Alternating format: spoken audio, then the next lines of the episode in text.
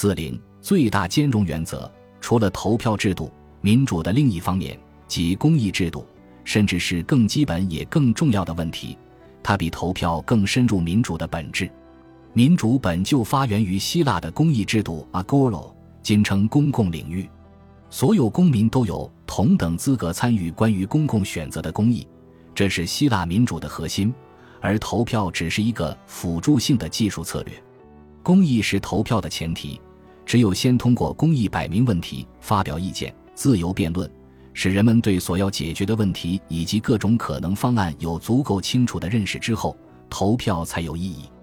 无公益的投票是盲目的，而无知盲目地投票是非常冒险和不负责任的。公益和投票构成了民主中由说到做的两个环节。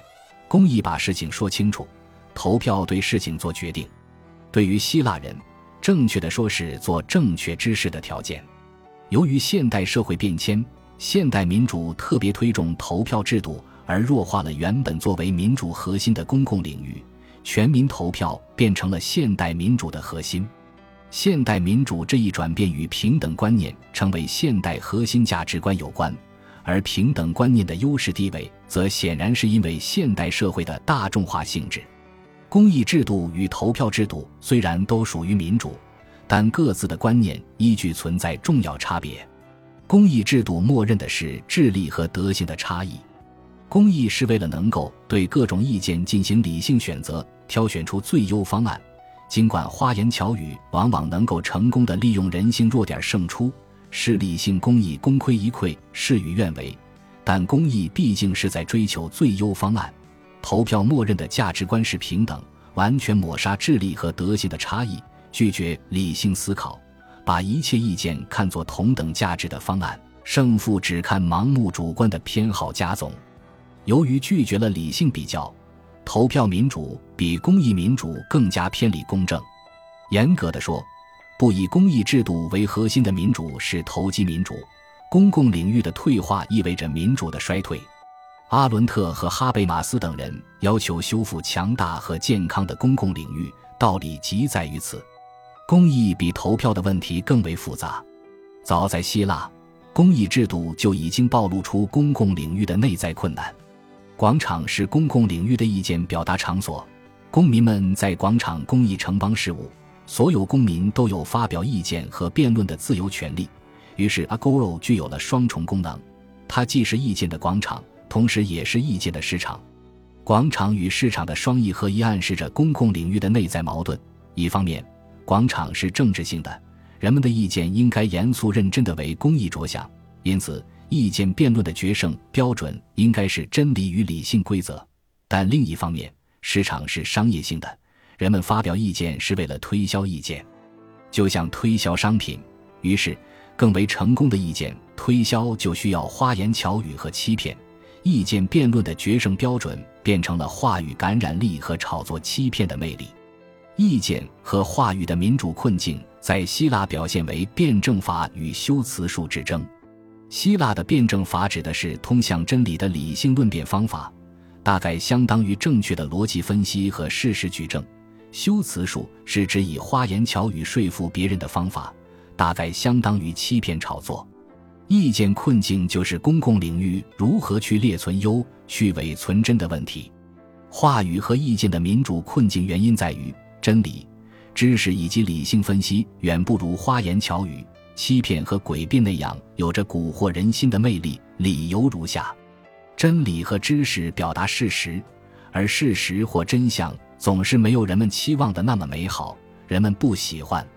花言巧语描述了不真实而美好的事物，向人们许诺各种不靠谱而迷人的事情，人们即便明知为假，还是喜闻乐见，宁可望梅止渴，深感安慰。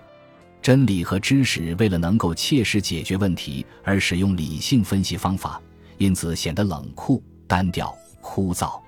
花言巧语则动员了一切能够打动人心的资源，尤其是情感感染力，使人们智力水平迅速降低。真理和知识总有一定智力深度和难度，不如花言巧语通俗易懂，人们一窍不通就以为无窍可通。一般都觉得那些与自己想的一样的愚蠢意见就是真理。总之，真理和知识的市场竞争力不如花言巧语。这个意见悲剧正是柏拉图和亚里士多德看不起民主的理由。意见和话语民主的本意是使各种观念都有自由表达的机会，以此克服专制一言堂。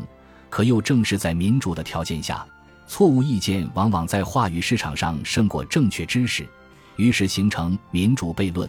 只有思想的自由广场才能够有民主。但思想的自由广场难免蜕变为花言巧语所控制的利益市场。当广场民主蜕变为市场民主，就形成民主丛林。如果霍布斯丛林是个人主义的弱肉强食丛林，那么民主丛林就是多数主义的以众暴寡丛林。霍布斯丛林以强权为真理，民主丛林则以升高为有理。显然。思想民主必须有一种制度或者规则，使得民主无法成为错误事情的正当理由。如果一种意见无论多么错误荒谬，无论多么低俗堕落，只要大多数人喜闻乐见，就能够胜出，并且决定人类命运，那么民主就成为罪恶。公共领域的运作本是为了使投票表决具有清楚理智的意向。假如公益也变成以多为胜。公益民主就相当于退化为投票民主，那么就没有什么办法阻止丑恶的事情假民主之名而横行。很显然，为了避免公益民主退化为投票民主，公益民主就需要不同于投票民主的制度原则和游戏规则。公益制度必须拒绝以多为胜的规则，这是解决公益问题的首要条件。公益制度之所以不能采取以多为胜规则，其根本理由是，无论多少人，只要支持的是同一种观点，这在意见选择上就等于一个人。所谓同心如一人，或者说一种思想，无论背后有多少人支持，都只是一种思想，而不是多种思想。人数并非一种意见是否正确的变量。集体犯傻是可能的，并且是经常的。很显然，公益关心的是意见之争，而不是人群之争。因此。公益不比人数，而是比较各种意见的合理性和优越性，不是某些人与另一些人的竞赛，而是一种观念与另一种观念的竞赛。公益民主要计算的不是一种观念代表了多少人，而是一种观念是否代表了真理或更好的公共选择。这种以观念合理性为准而拒绝以票数为准的公益，可以称为反票数公益。既然排除了以人数证明思想的合法性，那么思想就只能依靠思想的理由去判断其合理性。逻辑分析是否能够解决问题？毫无疑问，逻辑非常有用，它能够清除混乱模糊的表述和荒谬矛盾的观念，也就消除了大部分在理性上不合格的意见。宣传家和煽动家最喜欢的就是混乱含糊的美丽话语。因为许诺给人们美丽而模糊的东西最能博得人们欢心，比如某种宗教可能声称它代表了真善美，能够拯救每个人乃至包治百病，如此等等。但其中所有的美丽话语含义模糊，无意能够落实，甚至说不清到底指的是什么。美丽谎言绝不能说清楚，一说清楚就不再有魅力了，因为世上不存在无限好的事情。不过，逻辑虽能清除胡说，却不能决定什么是好的。就像除草剂只能清除杂草，却不能决定应该种植苹果树还是梨树，不能判断何者更好。逻辑无法管制内容，这正是希腊的辩证法终究无法胜过修辞书的原因。逻辑有用，但意义有限，不能解决问题。观念的抉择至少有两个根本困难。指导行动的观念都在选择某种未来，可是无论多少知识的积累都不可能形成关于世界的全部知识，也就不可能构成关于未来的必然推论，相当于不存在事前诸葛亮。因此，知识永远不能证明某个观念在未来实践中的正确性，这是修谟定理。任何人都几乎不可能有一个满足传递性的偏好排序。即使在某个特殊时刻是可能的，也是不稳定的。原因是，人类价值体系中并不存在一种绝对的最高价值，而是多种价值并列为最重要价值，高低难分。因此，总会遇到许多无法两全的两难选择，或者难以比较的选择。既然人们在知识和价值上都无法绝对证明哪个观念更为可取，人们不可能知道什么是确实正确的和真正想要的，于是就陷入了思想抉择的困境。这个思想困境本质上是一个事关未来的思想困境。我们的每个行动都在选择未来，可是不知道哪种未来是更好的。即使相信某种未来是最好的，也不知道什么是正确的做法。未来知识是人类思想极限，无人能够知道未来。事实上，人类所有的科学发展、经济发展以及政治制度，都是对未来的冒险选择。对于这个困境，或许真的没有最好的解决，但并不意味着不存在相对合理的解决。希腊为公益埋下了自相矛盾的追求。在不存在真理的地方，人们就试图以公益去对共同命运做出公共选择。可是同时，人们又希望能够说出真理，并使真理获得普遍支持。公益既是一个知识活动，又是一个政治活动。民主这个概念其实没有能够正确表达广场政治或者公益政治的真实含义，甚至很容易误导人们对公益的理解。公益虽是民主的一部分。但公益的本质是自由，而不是民主。希腊民主政治以公益为内核，所以柏拉图才说民主制的首要德性是自由。这一点是意味深长的，它说明源于希腊的正宗民主的首要理念是自由。这与以平等为理念的现代民主颇为不同。当现代民主过分强调平等，就很容易毁掉民主本来所追求的自由。当然。民主的概念是开放性的，可以不断发展。到目前为止，我们可以说，民主具有两个同样重要的理念：平等和自由。它们分别表现为投票和公益。但是，平等和自由这两个原则之间存在矛盾。为了保证民主的有效性，投票和公益必须分别坚持平等原则和自由原则，不能混为一谈。如果平等原则越俎代庖去主导公益，使思想服从多数决胜规则，则必定毁灭公益。公益的意义就在于保护思想自由，反对思想独断。在这个意义上，希腊怀疑论是对的。既然不能证明何者为绝对真理，那么就应该拒绝独断，使思想处于无决断状态。但是，思想可以无决断，行为却不能无决断。因此。在行为的公共选择问题上，必须摆脱知识论思路，公益必须放弃真理这一过高目标，而转向可取的价值目标。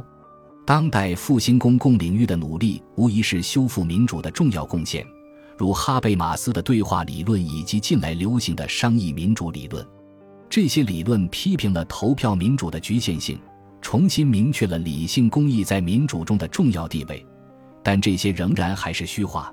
仍然说不出公益到底应该如何才能产生可靠的公共选择。对此，需要解决的关键问题是：既然意见不能采取加总方式，不能按照多数原则决胜，那么什么才是意见胜出的理由和标准？我们凭什么必须同意某种意见成为公共选择？正当的公益至少需要明确如下一些条件：公益民主的计算单位是意见，而不是个人。即使一种意见获得无数人的支持，而另一种意见只获得寥寥数人的支持，这两种意见都将视为同等的候选方案。这一条件否定了多数决胜原则在公益中的合法性。每种意见都不被歧视，都有自由表达的机会和权利，特别是都有得到表达的条件。而且，与争论有关的一切相关知识和信息必须公开共享。这是希腊的广场政治原则，不同意见只能通过公开对话、讨论和辩论去争取共识，并且对话和辩论必须遵循理性所能理解和所能确认的规范，至少要符合哈贝马斯交往理性的理想谈话条件。尽管哈贝马斯条件并不完美，不足以解决比较复杂或比较深刻的冲突。但哈贝马斯的理性对话模式至少能够摆明问题和展开解决问题的各种可能方案，因此可以大致定义了理性公益的初步条件。可以说，理性公益条件几乎已经穷竭了公益所必须的知识论条件。当然，对于成功的公益来说，知识论条件仍然是不够的。我们还必须寻找在知识论之外的条件。对于公益，知识论条件固然重要，但无论多么好的知识论条件都不能保证有效解决意见冲突，因为知识论无法解决价值观和情感问题。因此，公益问题最终还需谋求价值论的解决，尽管这是无比艰难的事情。既然公益民主的目的是获得能够普遍接受的公益，那么公益的最优价值标准应该是最大兼容原则。它意味着，任何一种试图成为公共选择的意见，如果是普遍可接受的，就必须至少与某种普遍价值是兼容的，给予某种普遍价值不矛盾或默认了某种普遍价值。而且，如果一种意见与更多普遍价值是兼容的，那么这种意见的可接受度就越高，普遍价值对于所有人都有益，因此不存在反对普遍价值的理性理由。假如一种意见与任何普遍价值都不能兼容，那么它就显然是不正当的。至此，唯一的遗留问题是如何确定哪些价值是普遍价值。这个极其困难的问题，至今尚未得到充分有效的解决，在此不论。